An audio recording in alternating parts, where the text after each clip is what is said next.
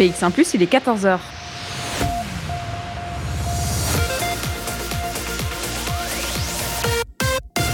BX1 ⁇ Radio de Bruxelles. Radio de Bruxelles. Jusqu'à 16h, Charlotte Maréchal vous fait vivre Bruxelles sur BX1 ⁇ Bonjour à tous, bonjour à toutes. On termine la semaine ensemble. Bruxelles Vie, on est en direct jusque 16h. On va partir à la découverte de l'exposition Les Orages, créée dans le cadre de l'anniversaire des 50 ans de l'ICELP, l'Institut supérieur pour l'étude du langage plastique. Elle se trouve à XL. C'est une exposition euh, qui a démarré la semaine passée et qu'on découvrira avec son curateur Laurent Courtens. Il sera avec nous euh, vers 14h35. On ira aussi euh, du côté de l'Académie royale des beaux-arts pour se replonger dans les archives de Bruxelles Vie.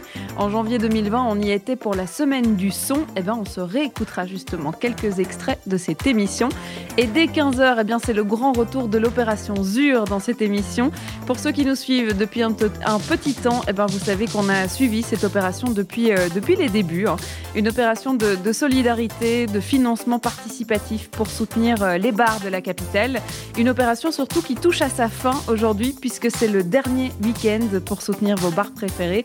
On fera un peu le bilan hein, de ces deux mois intenses de campagne et puis on vous présentera euh, deux bars aussi, le Coming Soon, mais aussi l'Ebrius Artis. Bref, un programme digne d'un vendredi après-midi. Ça, ça n'est que mon avis personnel.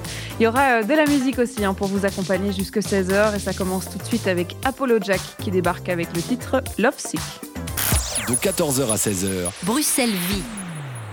Avant euh, de se rendre à l'ICELP qui fête euh, ses 50 ans cette année, eh ben on, va, se rendre dans une autre école, euh, l'école des Beaux-Arts, l'Académie royale de Beaux-Arts en plein centre de Bruxelles. On n'y était pas vraiment pour une exposition, mais plutôt pour une expérience, pour une semaine particulière, la semaine du son. c'était la dixième édition, c'était en janvier 2020, et c'était un, un événement qui nous emmenait dans différents endroits de Bruxelles pour des expériences sonores, des concerts, mais aussi des moments de sensibilisation. Je vous propose de redécouvrir cet événement dans l'école des beaux-arts donc avec euh, Marianne Binard, l'organisatrice de cette semaine. On écoute. Si on devait commencer dès le départ, alors la semaine du son, ça commence en France, euh, c'est déjà bien installé. Ici, on commence la, la dixième édition, pardon. Vous étiez là dès le départ, alors c'était quoi l'objectif, la mission première de la semaine du son? Mais c'était de partager un, amour du son qu'on avait, les quatre fondateurs. Euh, on travaillait euh, certains dans la composition musicale comme Stéphane Dunkelmann ou euh, comme Philippe Osé à la RTBF comme ingénieur du son. Moi-même, je suis productrice de création sonore et de films documentaires. Et donc cet amour du son nous a réunis quand on a rencontré les fondateurs de la Semaine du son à Paris pour faire la même chose à Bruxelles et partager cette passion euh, avec les Bruxellois. Il n'y avait rien euh, euh, à Bruxelles qui célébrait justement la création sonore, le son et peut-être aussi toute la partie sensibilisation? C'est-à-dire qu'il y avait énormément de festivals musicaux ou même de création sonore et radiophonique de, de la CSR, mais nous, notre particularité, c'est qu'on aborde tous les domaines. Donc pas uniquement le domaine de la création sonore, mais aussi le domaine de la diffusion, le domaine de l'environnement, comment vivre le son dans une ville, ce qui n'est pas toujours évident, euh, dans les lieux de travail, dans les écoles. Donc euh, on, a, on a globalisé en fait tous les aspects du sonore et évidemment la santé auditive, parce que pour nous, euh, c'est hyper important d'aller au concert sans être dérangé par les niveaux sonores et sans devoir porter des bouchons d'oreilles. Alors je suppose qu'en 10 ans euh, d'expérience, la semaine du son, a bien changé. Alors elle s'est bien euh, étendue, si on peut dire, puisque depuis l'année passée, vous avez décidé d'ouvrir la semaine du son à la Wallonie, à la Flandre aussi. Ça continue cette année. Donc on, dépasse les bordures de Bruxelles pour aller un peu plus loin. Alors comment est-ce que vous sentez, vous, l'évolution de cette semaine du son en 10 ans, en 10 éditions? Oui, bah pour nous, c'est super. En fait, on avait évidemment des acteurs des artistes qui venaient de, Flandre et de Wallonie qu'on invitait à Bruxelles. Mais là, on commence à faire des échanges entre artistes, entre les différents lieux. À Anvers, il y a des tas d'artistes francophones, euh, des compositeurs de musique électroacoustique qui vont euh, rencontrer les compositeurs d'électroacoustique à Anvers à Edbos. Ça, ce sera le 9 février. Et euh, même chose à Namur, il y a des artistes qui seront là-bas comme Walter Russ, comme Laurence Mekitarian, euh, et puis euh, à Alba, à Charleroi, ça c'est le dernier week-end, il y a aussi des artistes qu'on a proposés. Et pour la première fois, on fait quelque chose là-bas dans la Maison des Talents Partagés à Alba. Euh, c'est le week-end du 8 et 9, en clôture de la semaine du son. Et vraiment, venez nous rejoindre, il y aura des choses très très chouettes. Vous m'avez confié euh, juste avant de prendre l'antenne que votre mari vous disait oui mais euh, la semaine du son, la semaine du son, elle dure pas vraiment une semaine cette semaine du son. C'est vrai. En fait, euh, moi, mon rêve, c'était de l'étendre, mais euh, c'est pas évident avec les moyens euh, dont on dispose et aussi les, forces vives, parce que au départ, on était 100% bénévoles quand on a organisé ça. Maintenant, petit à petit, euh, on arrive à s'entourer de gens qu'on arrive à, à rémunérer. Enfin, c'est tout un volet pratique, mais important aussi. Et donc, mon rêve, c'était que ça se développe et, et, on y arrive enfin. Quoi. Pourquoi pas un jour changer le nom en quinzaine du son, plus qu'en en semaine du son? C'est là que mon mari ne sera pas d'accord. Parce que ça réalisera vraiment le fait que c'est une quinzaine. Bon, on verra pour le nom. Oui. Racontez-nous, euh, on aime bien dans cette émission raconter les, les, coulisses. Alors, si on devait se rappeler de la première édition, euh, les choses ont bien évolué dans le monde du son aujourd'hui, de la création sonore. Alors, euh, vous étiez sur Podcast, podcast Plus vendredi passé. Euh, il y a effectivement toute cette tendance de podcast qui est venue se rajouter. Il y a eu euh, le, les domaines musicaux qui se sont étendus avec l'électro, la techno qui se sont encore plus affirmés, on va dire. Alors, si on devait retourner dans la première édition, c'était avec qui et ça se passait où la semaine du son? Mais ça se passait effectivement dans, beaucoup de lieux à Bruxelles, parce que quand on a lancé l'idée ici à Bruxelles, on a vu les gens euh, enthousiastes autour de nous et tout le monde nous a dit oui, d'accord, aussi bien euh, Flaget que le mime, que le botanique, venez chez nous. Euh, et pareil pour les gens qui nous donnent des subsides. Mais c'était très très petit parce qu'ils ne savaient pas ce qu'on allait en faire. Et je crois que d'année en année, euh, on a renforcé nos partenariats et ça s'est développé de plus en plus. Mais je crois que les, quatre thèmes ont toujours été présents dès le début.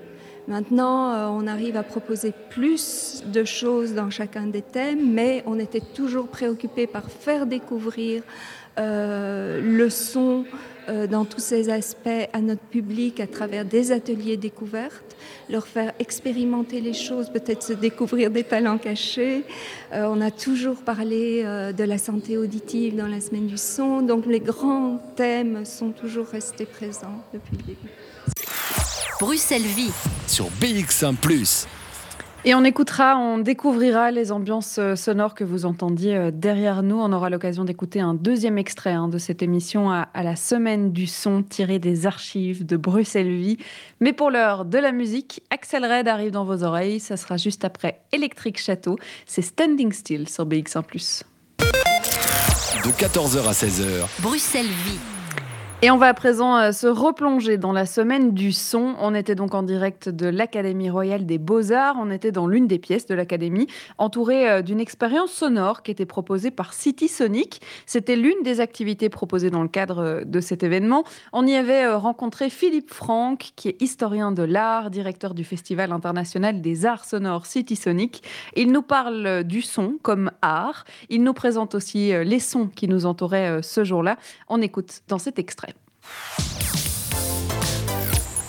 Vous entendez euh, peut-être euh, un peu de musique euh, derrière nous, un petit peu de, d'ambiance sonore, euh, il y a euh, des discours et tout autour de nous, en fait, il y a des télés, il y a des casques accrochés sur le mur aussi qui vous permettent une expérience sonore. Alors, un peu plus loin dans la pièce, il y a même euh, un dispositif sonore. On rencontrera certainement le, le, l'artiste qui l'a fait, qui permet d'expérimenter les échos dans une pièce euh, avec des micros qui sont intégrés. Et puis, euh, voilà, c'est toute une, une expérimentation. On essaiera de vous faire entendre ça à la radio.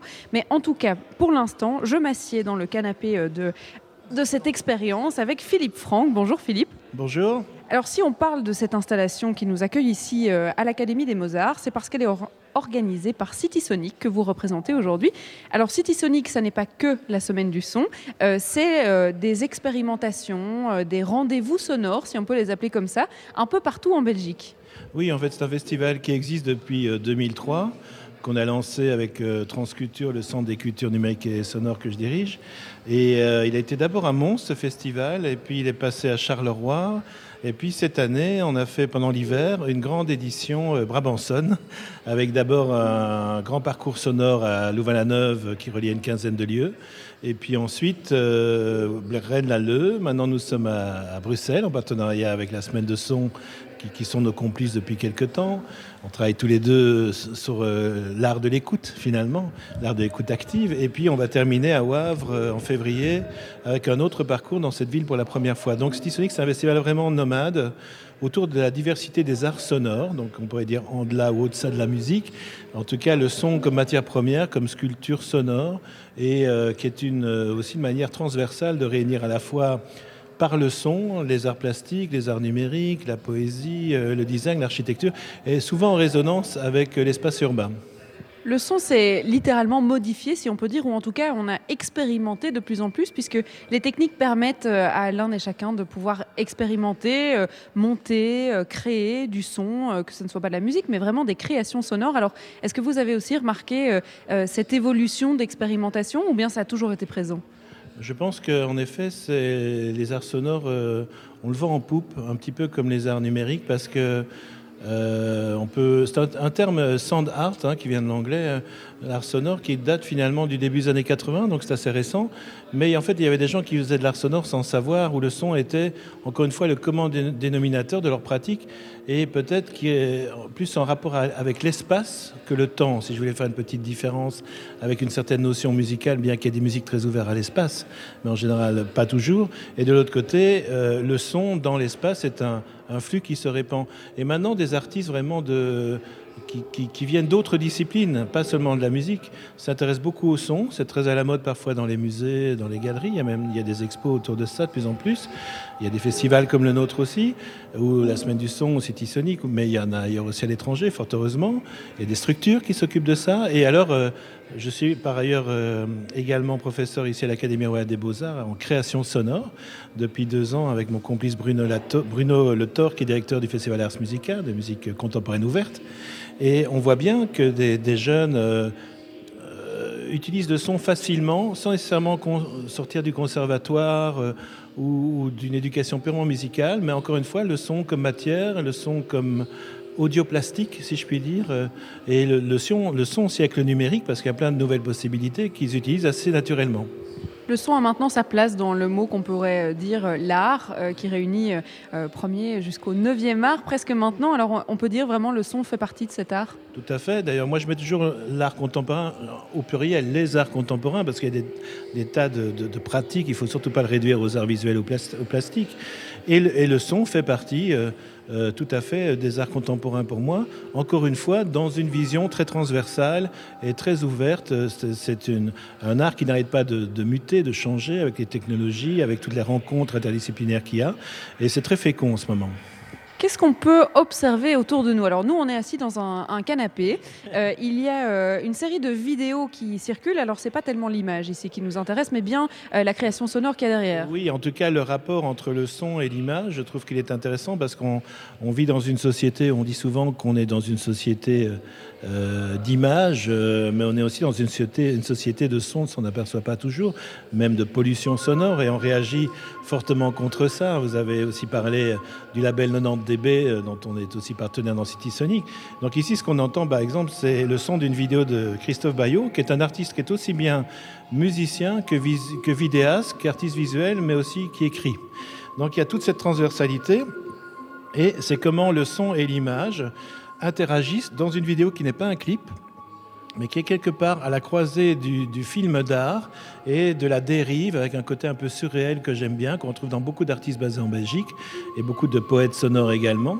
Et donc c'est un parmi euh, les autres d'une sélection qu'on a appelée Sonicscapes, paysages sonores, qui met en avant justement euh, des artistes euh, comme Gauthier Keyarts, euh, Pastoral, Paradesnar, euh, de, différentes nationalités qui jouent volontiers de ces images sonores ou de ces sons cinématiques. Vous voyez ce que je veux dire? Il y a un mouvement d'aller et vient qui ne se dupliquent pas les uns les autres, mais qui, qui dialoguent vraiment entre... Parce que finalement, la, quand on, la, meilleure des images pour le son, c'est l'image mentale. Hein le son nous fait voyager, nous donne des images. Déjà, le son est un souvenir. Une fois qu'on a entendu, par exemple, une musique accolée à un événement dans son enfance, on ne peut plus s'en défaire. Ce n'est qu'un exemple parmi les autres. Et ben, il joue justement de, de ce côté... Euh, imaginaire et, et, encore une fois dans une forme de surréalisme ou surréalité très belge qui nous fait oublier notre ciel gris et avec un beau dynamisme et, et vraiment un dialogue intéressant entre ces deux dimensions. De 14h à 16h. Bruxelles vit. Une émission à retrouver euh, dans son intégralité sur bx1plus.be dans les archives de Bruxelles Vie. On va quitter euh, le monde du son, mais rester dans le monde des arts, puisqu'on prend la direction de l'ICELP, l'Institut supérieur pour euh, l'étude du langage plastique, une école qui fête ses 50 années, ses 50 ans, et qui pour l'occasion eh bien, nous propose un programme d'exposition dont Les Orages est le deuxième volet. On va découvrir cette exposition ensemble, on va en parler avec le curateur de l'expo, Laurent Courtens, qui sera avec nous par téléphone dans quelques minutes. Le temps pour nous d'écouter Kid Noise comme promis avec Block Setup. Et juste avant ça, eh bien c'est Lady Low qui arrive avec Black Goldland. Bruxelles vit sur BX1 ⁇ on va à présent parler euh, des orages. Les orages, c'est euh, la deuxième exposition qui est proposée euh, dans le cadre de la 50e, du 50e anniversaire de, de l'ICELP, l'Institut supérieur pour l'étude du langage plastique. Une exposition qui questionne la notion du temps et de sa subjectivité. Alors pour nous en parler, on accueille le curateur de cette exposition, Laurent Courtens, qui est avec nous par téléphone. Bonjour. Bonjour. On va peut-être rappeler. Merci de m'accueillir. Mais avec plaisir. Euh, on va peut-être rappeler le, le, le, contexte de cette exposition. C'est vrai que euh, c'est une année particulière euh, pour cette école euh, qui fête ses 50 ans d'ouverture. Et euh, on a voulu marquer le coup avec euh, d'abord une première exposition qui s'est terminée il y a quelques mois maintenant. et maintenant une deuxième exposition. On peut peut-être parler des, des, des thèmes puisque ce sont des expos qui sont tout à fait liés. Oui, tout à fait. Donc euh, l'ISEL fête effectivement ses 50 ans en 2020-2021, hein, donc on est dedans. Et donc on voulait dans ce contexte-là, donc l'ISEL c'est un institut d'art contemporain où il y a des expositions, mais aussi euh, toute une série d'interventions euh, pédagogiques et critiques sur le, le thème de l'art et de son rapport au monde aujourd'hui. Donc c'est pas une école, hein. le mm -hmm. terme institut peut prêter à confusion, mais c'est pas une école, mais soit. Et donc euh, on, on, a voulu monter deux expositions sur le thème de notre rapport, notre subjectivité par rapport au temps aujourd'hui, euh, qui est euh, clivé en quelque sorte, enfin qui est entre deux pôles. D'une part, un désir de décélération, c'est un peu l'idée que tout va trop vite. Mm -hmm. euh, et donc, euh, bon, la, la, le premier confinement a beaucoup euh, régénéré cette idée-là de nécessité de décélération. Et ça, c'était l'exposition Inspire qui a eu lieu en automne. Mm -hmm. Et qui ouvrait à, à, de nouvelles subjectivités sur le rapport au temps, subjectivité euh, minérale, subjectivité euh, géologique, euh, civilisationnelle, etc. Et puis ce deuxième volet qui s'appelle les orages, euh, j'ai voulu y aborder une autre dimension de notre rapport au temps qui est la sensation d'urgence. Mm -hmm.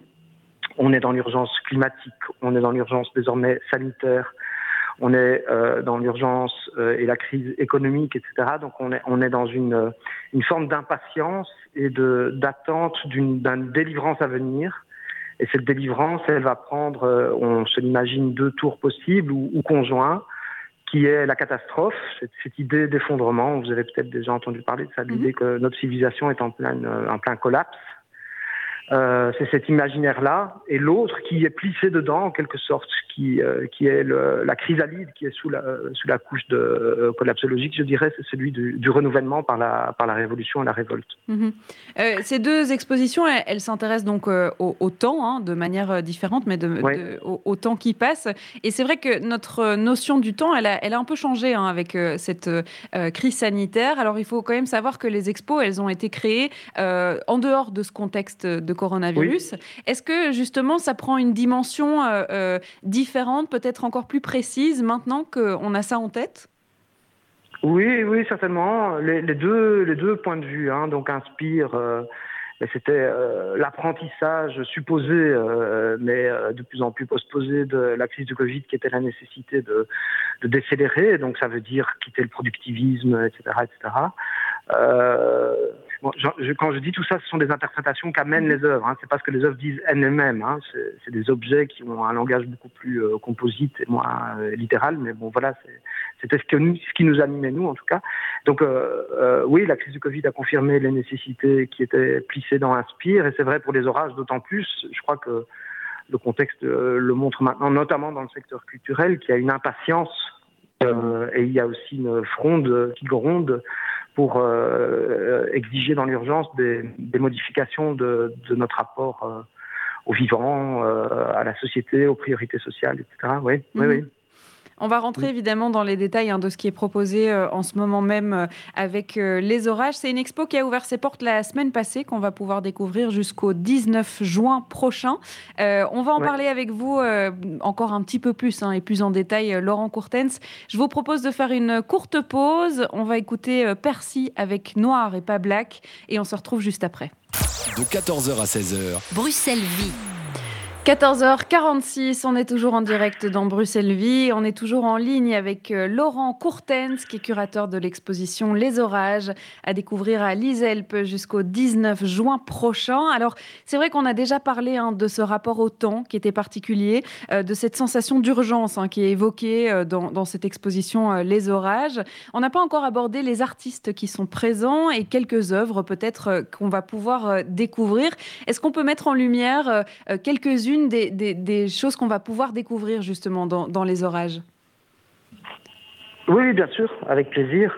Euh, je vais parler des œuvres inédites peut-être, euh, donc qui n'ont pas pu être euh, vues à d'autres occasions. -hmm. celle de... Alors, effectivement, il faut parler des œuvres parce que tout ce que j'ai dit sur l'expo et sur l'urgence, etc., c'est une sensation. Donc, c'est une, une, exposition qui travaille sur des, des leviers visuels et physiques euh, de sensation et pas discursif quoi. Vous voyez donc il euh, y, a, y, a, une, une vidéo qui est plus euh, documentaire je dirais mais le reste est, de l'ordre de la sensation. Donc mm -hmm. voilà il faut parler des œuvres en effet. Donc Cathy Coez nous livre une œuvre qu'elle appelle Inventaire 216 et ce sont 216 copies de matraques et de masses d'armes réalisées autour à bois en chaîne Euh, donc elles sont à l'échelle de 1,5 plus, plus ou moins. Donc ce mhm. sont, elle, a, elle a vraiment fait une collecte de, de matraques disponibles et d'armes de masse d'armes, comme on dit, disponibles sur Internet. Mm -hmm. Donc, ce sont des armes qui ont existé, qui sont collectionnées, qui sont éventuellement vendues.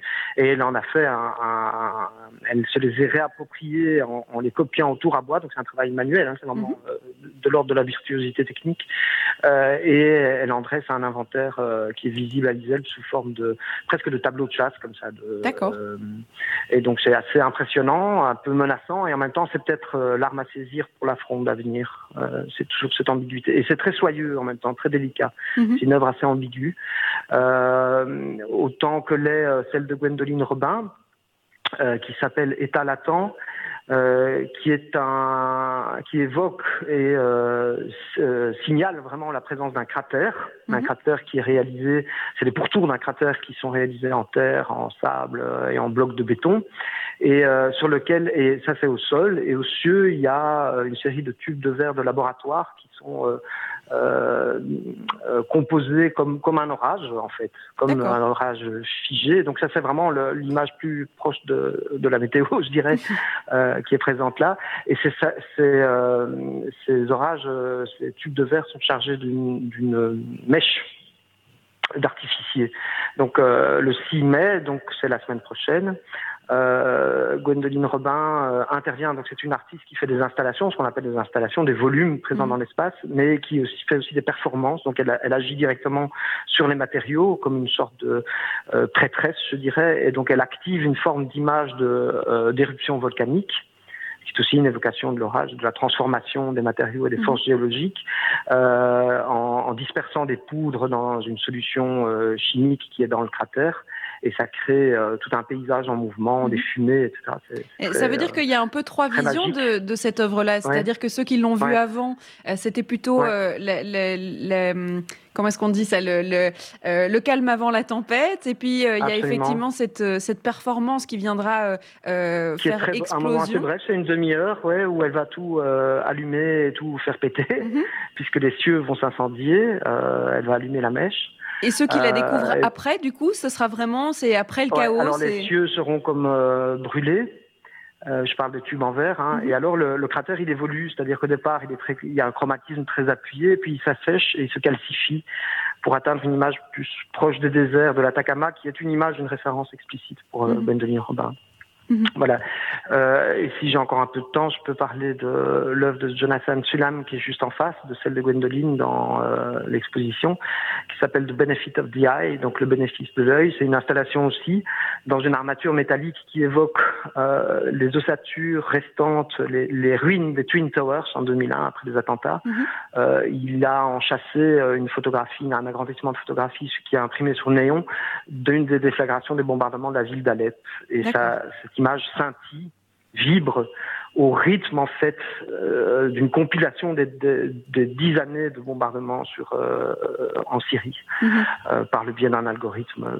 donc c'est une une présence plus menaçante qui évoque aussi notre rapport à l'image et au réel. Le benefit of the eye, ça veut dire le bénéfice de l'œil. De l'œil, c'est la distance du temps et la distance spatiale qui nous autorise euh, de nous épargner des événements et aussi de les connaître mhm. ou de, de s'en approcher, je dirais, par l'image. Trois œuvres inédites, mais parmi tant d'autres. Hein. C'est vrai qu'on n'a pas le temps euh, de tous les aborder ici, mais euh, il y a énormément de choses à, découvrir. Euh, il y a aussi du, contenu multimédia qui vient accompagner cette exposition, notamment avec mhm. une vidéo, hein, vous le disiez, une vidéo qui a plutôt un aspect documentaire cinématographique. et il y a aussi des, podcasts qui sont à découvrir sur le, le SoundCloud. C'était une volonté d'aller un peu plus loin que ce qui est présenté dans l'expo? Ben, C'est-à-dire que comme institut, euh, c'est comme ça qu'on fonctionne en temps, en temps normal, c'est-à-dire en temps normal avec un auditoire qui nous permet d'accueillir du public, mais là c'est pas le cas. Alors on a, on en a profité euh, comme d'autres pour développer les podcasts, donc pas euh, filmer des conférences, mais développer un autre médium. Et donc effectivement, on, on, développe des contenus réflexifs. on, on interview Christian Ruby sur le thème du cri, Joël Zask sur le thème de la, des incendies de forêt, de forêt pardon, des méga feux.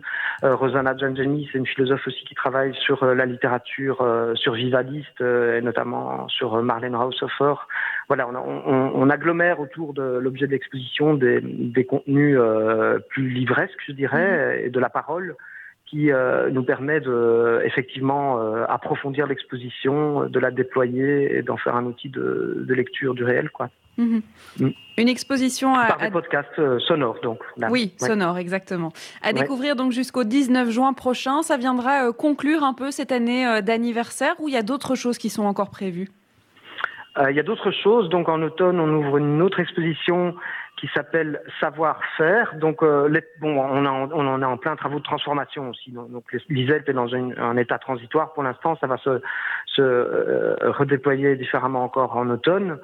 Euh, si tout va bien avec le Covid, mhm. les travaux, etc. Mais euh, et alors on aura de toute façon une exposition qui s'appelle Savoir-faire, qui, comme le titre l'indique, euh, mobilise des artistes autour du, du rapport euh, au travail, au métier, euh, à la transformation de matériaux et à l'industrie. Principalement d'ailleurs des, des, jeunes femmes. ce qui n'est pas le moindre de notre fierté de, de, convoquer des jeunes femmes sur le thème de l'industrie et mhm. du travail découvrir. Dire, dans... le contexte actuel d'invisibilisation des femmes dans le monde du travail, c'était voilà. Ce sera pour l'automne prochain, ça alors. C'est pour l'automne, absolument, absolument. Et puis, euh, je peux encore aller plus loin, mais je sais pas si j'aurai le temps. je crois qu'on va, je crois qu'on va en effet s'arrêter là. Euh, le plus important, c'est les orages. Cette euh, nouvelle exposition qui a ouvert ses portes la semaine passée et que vous pouvez découvrir jusque mi-juin. Merci beaucoup, Laurent Courtens, d'avoir été avec nous. Merci à vous, merci beaucoup. Et donc on se donnera rendez-vous euh, à l'Iselpe. On va euh, continuer notre euh, playlist de cet après-midi avec Cléo qui arrive dans vos oreilles. Le titre s'appelle Mon domaine.